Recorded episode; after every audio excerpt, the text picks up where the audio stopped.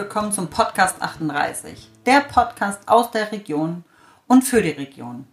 Mein Name ist Sandra Ensgard, ich bin Führungskräftetrainerin und Inhaberin der Leaders Academy in Wolfsburg und komme heute mit ja, einer Sonderfolge zu euch äh, und zwar mal wieder mit einem Blick hinter die Kulissen des 360 Grad Führungskräftetrainings. Und zwar mit den Modulen aus dem Juli. Und da hatten wir als erstes äh, Modul äh, Wahl ohne Qual äh, in Unterstützung mit dem äh, Kommunikationstrainer und Pilot Peter Brandl. Und ähm, ja, dadurch, dass er Pilot ist und auch äh, Piloten ausgebildet hat, ähm, bringt er immer ähm, ja, Querverweise aus äh, der Fliegerei, nämlich ähm, ja letztlich wie äh, Piloten Entscheidungen denn treffen und äh, worauf es äh, bei diesen Entscheidungen ankommt. Ähm, der Herr äh, Peter Brandl hat auch ein Buch geschrieben über die Hudson River Notlandung und da äh, ziehen wir mal ganz viele Querverweise, weil, wie sagt er mal so schön, äh, von äh, Bumm zu Bumm äh, waren es genau 208 äh, Sekunden. Also vom Bumm, wo die Vögel in die Triebwerke geflogen sind, zu Bumm, wo ähm, das Flugzeug im Hudson notgelandet ist, waren 208 Sekunden. Und ähm, ja, wie wahrscheinlich jedem klar ist, da kann man nicht nochmal irgendwie ein Meeting einberufen und irgendwie äh, nochmal diskutieren und einen Beraterstab äh, involvieren, sondern äh, das bedarf tatsächlich äh, Vorbereitung. Vorbereitung auf solche Notfälle, die meistens nicht eintreten dann aber letztlich Leben retten. Ähm, ja, und wir haben darüber gesprochen, ist es denn wirklich so, dass wir häufig keine Wahl haben bei Entscheidungen? Ist das wirklich, wirklich so? Oder ist uns einfach dieser Blick meistens ähm, ja, nicht klar, nicht bewusst? Und äh, auch so ein Mythos, dass man Entscheidungen schnell treffen muss. Müssen wir das wirklich? Ist das immer notwendig?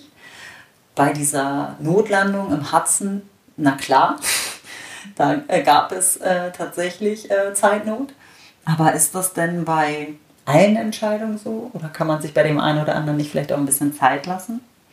Ähm, ja, und welche äh, komplexen Entscheidungen ähm, treffen wir denn häufig emotional und rein intuitiv? Hm. Und ähm, gibt es ja, also welche sekundären Rationalisierungen verwenden wir denn häufig? Auch da mal in diesen Gedanken überhaupt reinzugehen, sich überhaupt mal mit diesem Thema zu beschäftigen. Und welche dieser Entscheidungen bereuen wir vielleicht hinterher regelmäßig? Welche sind erfolgreich? Und ähm, ja, lässt sich da vielleicht auch ein Muster erkennen. Häufig machen wir ja ganz viel unbewusst. Und ähm, in dieser Trainingseinheit holen wir mal ganz viel wieder aus dem Unterbewussten ins Bewusstsein, um es dann ins Steuerbare äh, zu bekommen. Und ja, der äh, Peter Brandl hat auch ein Modell, ähm, dass es so drei Entscheidertypen gibt. Er hat das natürlich dann wieder in, äh, in, in die Fliegerei gebracht, ähm, dass es äh, so den Typ, Entscheidertyp Besucherterrasse gibt. Ähm, der schaut sich das erstmal an, äh, was die anderen machen, der analysiert und lästert mitunter. Ähm, das ähm, Problem ist, äh, er bleibt halt sitzen und kommt irgendwie nirgends an. Und äh, der zweite Typ, den nennt er den Siegelflieger. Das ist so dieser Chancennutzer. Äh, der ist aber angewiesen auf äh, externe Energie. So, und wenn es, äh, keine, wenn es keine Chance gibt, dann hat er es tatsächlich schwer. Und der dritte Entscheidertyp, das ist so der Jetpilot. Das ist so der entscheidungsfreudige Typ äh, mit Kraft und Power, der gut vorankommt. Äh, nur leider nicht immer an das richtige Ziel. Ich sage immer so ein bisschen, keck, äh, dass der vielleicht auf Mallorca landet statt auf Kreta.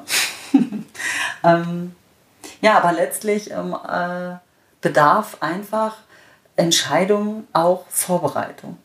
So wieder Verbindung zum Hudson.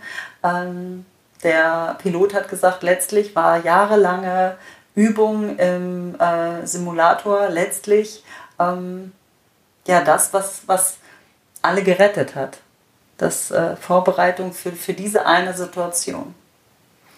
Genau, und was wir davon äh, vielleicht tatsächlich lernen können. Ja, und in dem zweiten Modul, äh, da ging es um das optimale Ergebnis, so nennen wir das. Verhandlung mit Professor Dr. Jack Nasher. Und ähm, ja, da sprachen wir auch über Macht. Macht ist ja häufig ähm, negativ belegt ähm, in, unserer, in unserem Denken darüber. Dabei muss es gar nicht äh, schlecht sein oder ist es per se gar nicht. Wir geben ihm die schlechte Bewertung sozusagen ähm, und macht es aber halt allgegenwärtig. Und äh, gerade in Verhandlungen natürlich ein, ja, da kommen wir nicht drum rum. Und, ähm, aber letztlich sind wir die Quelle der Macht. Wir können dem Gegenüber, der ist nur so mächtig, wie wir ihn dazu äh, ja, machen, dass er diese, diese Macht bekommt. Ähm, vielleicht so als Beispiel, ähm, der Chef hat auf seinen Mitarbeiter, wenn der, ähm, ich sag mal, Familienvater ist, äh, auf das Geld, auf den Job angewiesen ist, natürlich ein, eine große Macht. Hm. Ist dieser Angestellte aber Millionär und macht das einfach nur, weil er, weil er Lust drauf hat, äh, hat dieser äh, Chef weniger Macht über ihn. Also letztlich sind wir die Quelle dessen.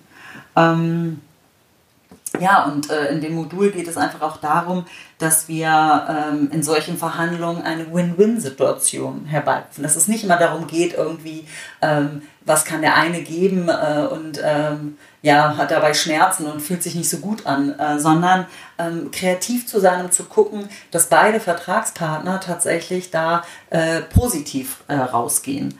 Ähm, aber auch da bedeutet es immer einer guten Vorbereitung und auch eine Vorbereitung auf Plan B. Also die Verhandlungsbasis ist natürlich eine schwierige, wenn ich einfach keine, ohne Alternative da reingehe. Dann äh, ja, gebe ich dem anderen mehr Macht, beziehungsweise setze mich halt extrem auch ähm, unter Druck. Und ähm, wie der äh, Rudi Carell damals sagte, äh, wenn du ein Ass im Ärmel brauchst, dann musst du es auch vorher reinstecken. Also genau, Vorbereitung ist auch hier ähm, ja nicht alles, aber eine Menge wert. Und bei Kompromissen gibt halt immer jemand etwas auf, immer irgendwas jemand her. Äh, wir haben eher versucht, so dieses, äh, den Kuchen größer zu machen, eine, ein interessenbasiertes Verhandeln, ähm, ja, zu, äh, in, in diese Denkstruktur einfach mal reinzukommen. Dieses, was brauchst du? Also, was kannst du mir geben, äh, was, äh, was mir viel wert ist, aber dich vielleicht wenig kostet. Das ist bei Unternehmen ja durchaus äh, möglich. Und was kann ich dir denn geben, was äh, dir viel wert ist, was du brauchst, aber was mich wenig kostet? Also viel eher mal in diese, äh, in diese Denke reinzugehen. Ja, und was das dann alles auch noch äh, mit Ankern zu tun hat und ja, ähm, die, die, die, Schritte, die es auch dazu gibt, äh, in, in die Verhandlungen zu gehen, ins beste Angebot. Äh, wir reden da von Flinchen und von Crunchen. auch das hat alles nichts mit Sport oder Angeln oder ähnliches zu tun, sondern das sind einfach ähm, Methoden ähm, der Psychologie und äh, des Verhandelns. Und ja, diese, da ist ja der Professor Dr. Jack Nasher wirklich eine, ja, der Experte schlechthin äh, bei drin. ähm, also auch absolute Buchempfehlung. Ähm, oder ja, mal bei mir, mit mir Kontakt aufnehmen, inwiefern äh, wir vielleicht mit dem Führungskräftetraining ins Gespräch kommen. So, das war mein Einblick in äh, die Juli-Module. Ähm, ja, ich hoffe, da war vielleicht das eine oder andere mit dabei, äh, mit dem was anfangen kannst, äh, vielleicht auch umsetzen kannst oder einfach nur mal ein einen Gedankenanschubser bekommen hast. So, und in diesem Sinne, ja, alles Liebe, bis ganz bald. Bis dahin, hab dich wohl.